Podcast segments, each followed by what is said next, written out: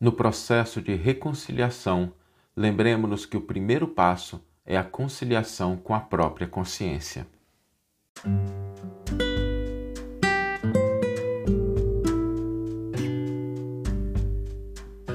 Você está ouvindo o podcast O Evangelho por Emmanuel, um podcast dedicado à interpretação e ao estudo da Boa Nova de Jesus através da contribuição do benfeitor Emmanuel. Hoje nós vamos refletir sobre a reconciliação com os nossos adversários e, sobretudo, com aqueles que não querem reconciliar. Porque talvez uma das situações mais desafiadoras e que nos causam muito sofrimento é quando a gente busca a conciliação, a gente busca a reconciliação e a gente não é atendido. A outra pessoa, é, ela não, não aceita a proposta que a gente tem de se reconciliar. Nós buscamos a aproximação, nós buscamos o entendimento, mas a outra pessoa permanece impermeável, inacessível aos nossos esforços. Né? E algumas vezes eu não sei se acontece com vocês, mas a gente se lembra daquela passagem do Evangelho em que Jesus diz assim: Concilia-te depressa com teu adversário, enquanto estás a caminho com ele, para que o adversário não te entregue ao juiz, né? e o juiz te entregue ao oficial e seja lançado na prisão. É, essa passagem, às vezes, ela é lida de uma forma um pouco equivocada. Porque quando a gente pensa nela, eu não sei se acontece com vocês, mas às vezes dá um medo danado, né, da gente não se reconciliar com o adversário acontecer uma coisa ruim com a gente, da gente não conseguir uh, a aproximação, não conseguir o entendimento e a gente ser condenado, punido. E às vezes esse entendimento deriva de uma compreensão muito rápida, né? Assim, a gente tenta entender o versículo sem prestar atenção no que, que significa. Porque quando a gente olha para a proposta de Jesus, Jesus diz assim: concilia-te depressa com teu adversário, para que não sejas entregue ao juiz. Agora, vamos parar para pensar um pouquinho. Ser entregue ao juiz não é sinônimo de ser condenado e de ser punido. Obviamente que quando uma pessoa é entregue a um juiz, há um julgamento, e uma vez a pessoa se mostrando culpada ou responsável, há a consequência de acordo com a falta. Né? Sobretudo porque nós estamos falando aqui não de juízes humanos, mas do juízo celeste, do juízo de Deus e do juízo da própria consciência. Então, quando nós pensamos nessa situação, às vezes nós vamos encontrar circunstâncias em que a gente de fato não vai conseguir se conciliar, se reconciliar com o adversário enquanto a gente está a caminho com ele e a gente vai ser levado ao tribunal da própria consciência. Agora, quem não deve, quem já fez tudo o que é possível, quem cumpriu com a sua parte, não teme o julgamento. Não teme a avaliação da própria consciência. Esse é o ponto fundamental no ensino de Jesus e que nos ajuda a entender qual é a nossa parte no processo de reconciliação. A nossa parte é fazermos tudo aquilo que nós estamos em condições, que a nossa consciência determina que nós devemos fazer no processo de reconciliação. E uma vez que nós estejamos em paz, uma vez que nós já cumprimos tudo aquilo que era possível, que nós fizemos tudo ao nosso alcance, e fazer ao nosso alcance significa a gente buscar uma reconciliação adequada. Não significa a gente se submeter a caprichos ou a imposições dos adversários, porque isso não é conciliação. Conciliação não é submissão. São duas palavras diferentes. Conciliação é quando nós entramos num processo de entendimento.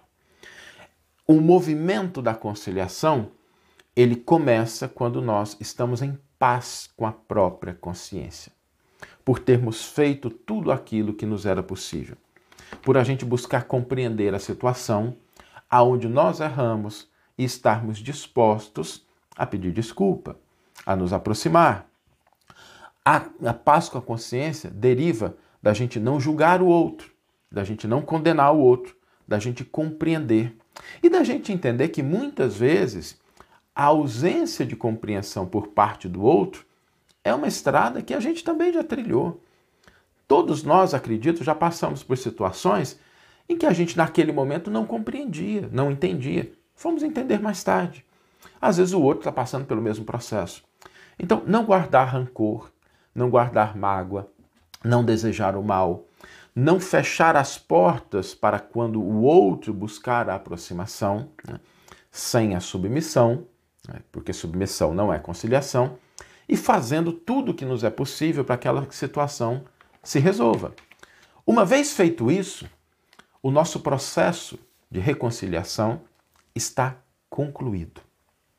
Se o outro vai receber, se o outro vai perdoar, se o outro vai se aproximar, não é algo que nos compete e que nós podemos determinar.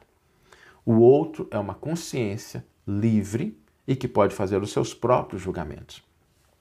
E todos os nossos esforços, para utilizar a linguagem jurídica, né, vão ser computados lá no, no juiz, no juizado, a conta de provas, a conta de testemunhos. A nossa boa vontade é um testemunho poderoso em favor dos nossos esforços na direção da reconciliação.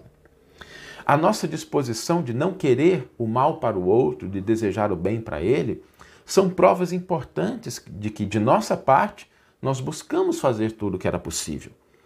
E quando tiver o julgamento, quando tiver, né, eventualmente assim, não tem conciliação, o outro não quis, aí a gente vai para o julgamento, vai para o juiz, com a consciência tranquila, em paz, entendendo que o juízo da própria consciência é o juiz mais perfeito que existe, porque está lá no livro dos Espíritos, né? aonde Deus escreveu a sua lei? Na consciência do homem. Estando em paz com a nossa consciência, não temamos a gente ser levado ao juízo.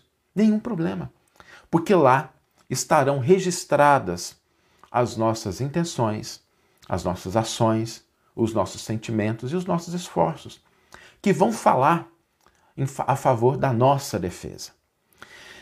Agora, essa é essa é a proposta para que a gente ouça a nossa consciência, para que a gente não caia naquela preocupação excessiva, desnecessária e muitas vezes inútil da gente buscar fazer o máximo, tudo, e a gente acaba caindo na submissão, a gente acaba caindo no alto menosprezo, na alta depreciação, no alto desrespeito. Né? E não é isso que é o processo de reconciliação.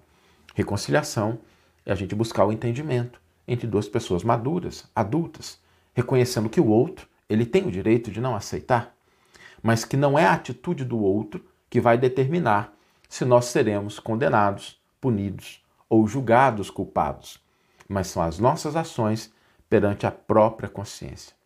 Por isso, façamos o que nós pudermos, o esforço que tiver ao nosso alcance, tudo aquilo que a gente achar que está correto fazer, que a nossa consciência aponta. E se não houver a reconciliação aqui, coloquemos isso no banco da justiça divina e no momento do juízo se avaliará adequadamente se os nossos esforços foram suficientes, se os nossos esforços foram todos aqueles que nós de fato poderíamos ter feito. A gente comentou ontem sobre a questão das perguntas, né? E às vezes a gente pensa nesse tipo de situação e a pergunta fundamental aqui, o que a gente deve sempre se questionar perante a própria consciência, para que a gente atenda isso, é: há algo que eu possa fazer para que essa reconciliação se concretize? Essa é a pergunta. Essa pergunta deve ser mentalizada, se possível verbalizada, né? às vezes até para outra pessoa. E se a gente obtém a seguinte resposta: não, não tem nada que a gente possa fazer mais. A resposta da consciência. Se a consciência diz assim, não, olha, já fiz tudo o que era possível, permaneçamos em paz. Né? Sigamos o nosso caminho, porque já fizemos tudo ao nosso alcance. Esperemos o momento da avaliação, porque ela virá em alguma circunstância, a gente não precisa apressar. No momento que Deus achar que está na hora de conduzir o processo, ele chama as duas pessoas e aí a gente vai com a consciência tranquila, confiando na justiça, na bondade e na misericórdia divina. Que a gente não se faça aquelas perguntas equivocadas, né? E não fica com aqueles pensamentos, ah, mas eu já fiz tudo o que era possível. Não, não é uma afirmação que a gente deve fazer. Deve fazer a pergunta: Há algo mais que eu possa fazer em favor da reconciliação? E se a resposta é negativa, permaneçamos em paz. O primeiro movimento da reconciliação é a reconciliação com a própria consciência.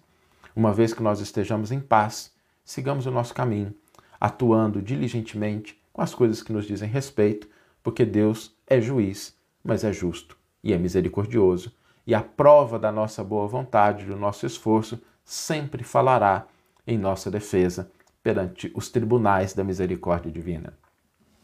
Vamos ler agora a íntegra do versículo e do comentário que inspiraram a nossa reflexão de hoje. O versículo está no Evangelho de Mateus, capítulo 5, versículo 25. Sê benevolente depressa com teu adversário enquanto estás a caminho com ele, para que o adversário não te entregue ao juiz e o juiz te entregue ao oficial e sejas lançado na prisão. E Emmanuel intitula o seu comentário Conciliação. Muitas almas enobrecidas, após receberem a exortação dessa passagem, sofrem intimamente por esbarrarem com a dureza do adversário de ontem, inacessível a qualquer conciliação. A advertência do Mestre, no entanto, é fundamentalmente consoladora para a consciência individual. A severa palavra do Senhor, concilie-te, o que equivale a dizer, faze de tua parte. Corrige quanto for possível relativamente aos erros do passado. Movimenta-te no sentido de revelar a boa vontade perseverante. Insiste na bondade e na compreensão. Se o adversário é ignorante, medita na época em que também desconhecias as obrigações primordiais e observa se não agiste com piores características. Se é perverso, categoriza-o à conta de doente e dementado em vias de cura. Faze o bem que puderes, enquanto palmilhas os mesmos caminhos. Porque se for um inimigo tão implacável que te busca entregar ao juiz, de qualquer modo, terás então igualmente provas e testemunhos a apresentar. Um julgamento legítimo inclui todas as peças, e somente os espíritos francamente impenetráveis ao bem sofrerão o rigor da extrema justiça. Trabalha, pois, quanto seja possível no capítulo da harmonização. Mas, se o adversário te desdenha os bons desejos, concilia-te com a própria consciência e espera confiante. Que você tenha uma excelente manhã, uma excelente tarde ou uma excelente noite e que possamos nos encontrar no próximo episódio. Um grande abraço e até lá!